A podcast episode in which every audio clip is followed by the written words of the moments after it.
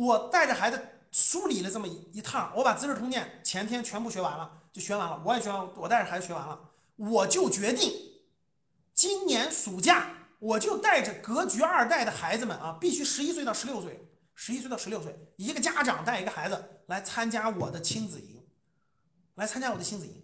我带着你就我带着家长和孩子，把整个《资治通鉴》还有《史记》的一部分，我都带你们过一半能听懂吗？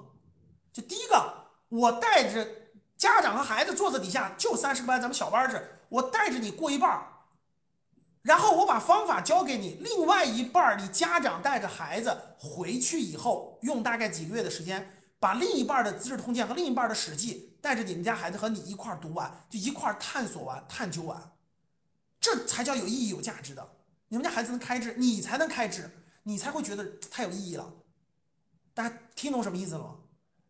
这期暑假我就带着这个带着这个亲子营的家长和孩子们，一个是带孩子学习一半，七天时间另外是教给家长到底应该怎么怎么引导，怎么运用这个东西，这是个主线。当然我还有别的东西啊，我还有别的东西分享给孩子。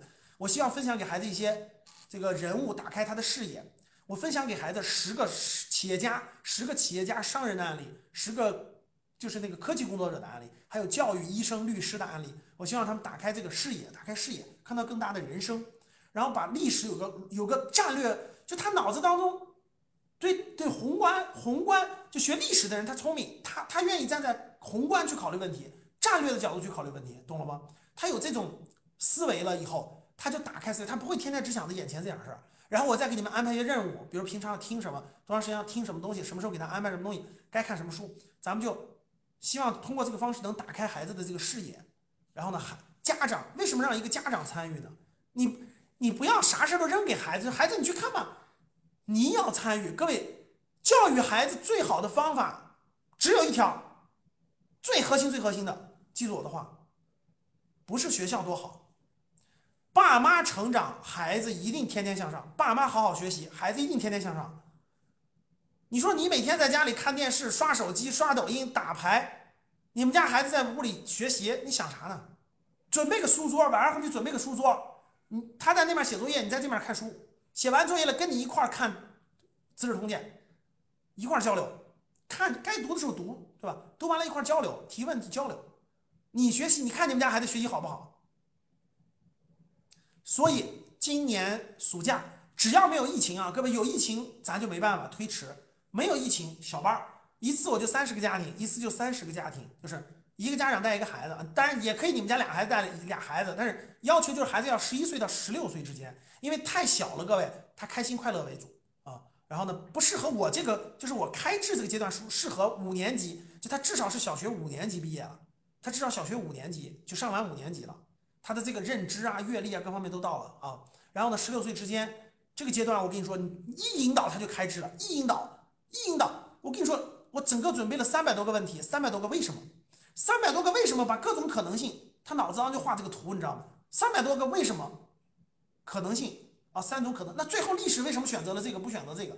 我就带着他在把这个历史这个图，就这个图就给他画出来了，你知道吗？就跟那思维导图一样，家长带着他画思维导图一样。三种可能性，为什么最后是这种结果？那假设是这种结果会怎么样？然后三种可能性，就一代一代就把这个就就下来了，他就知道哦，大家知道他的思维会变成什么样的吗？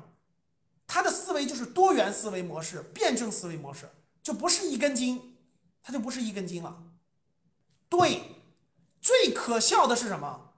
爸妈最可笑、最悲哀的是爸妈，孩子呀，你要好好学习呀。爸妈都是普通工人、普通农民，没有出息、没有本事、没有啥。你要好好学习呀！你只有好好学习，才能对得起爸妈花的钱呀！你只有怎么地才能怎么地啊？然后爸妈过去干嘛？打牌、看电视、刷抖音，然后那个那个邻里也好，这个这个各种人也好，在那侃大山，然后最后给孩子一堆压力，然后最后跟孩子说：“孩子呀，你要不好好学习的话，那对不起爸妈呀！你要不好好学习的话，爸妈……”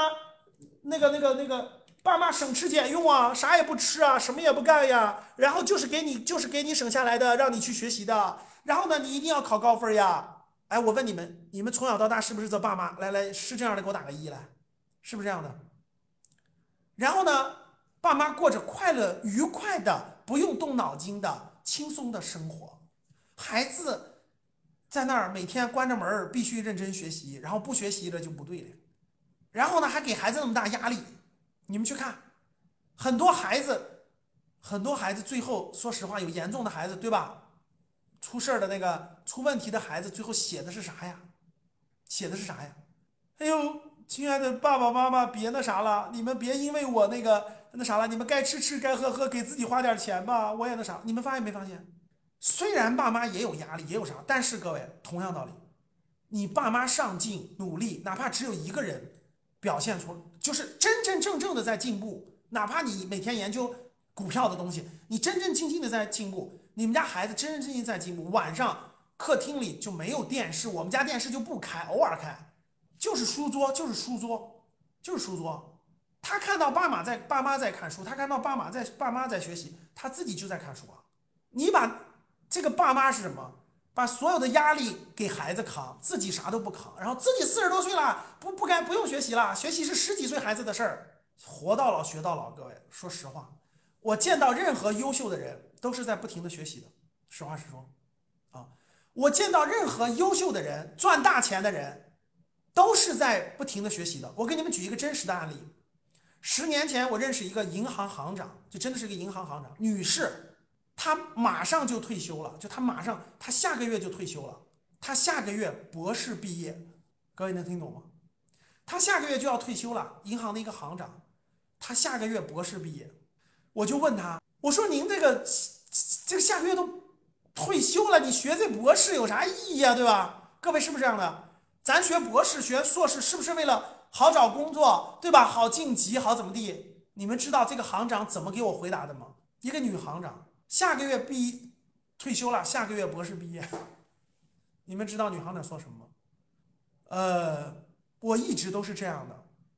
我们当年学习不容易，没有这么多学习的机会，赶上文革啊，那啥了，对吧？所以我们就抓住抓紧时间一直学习。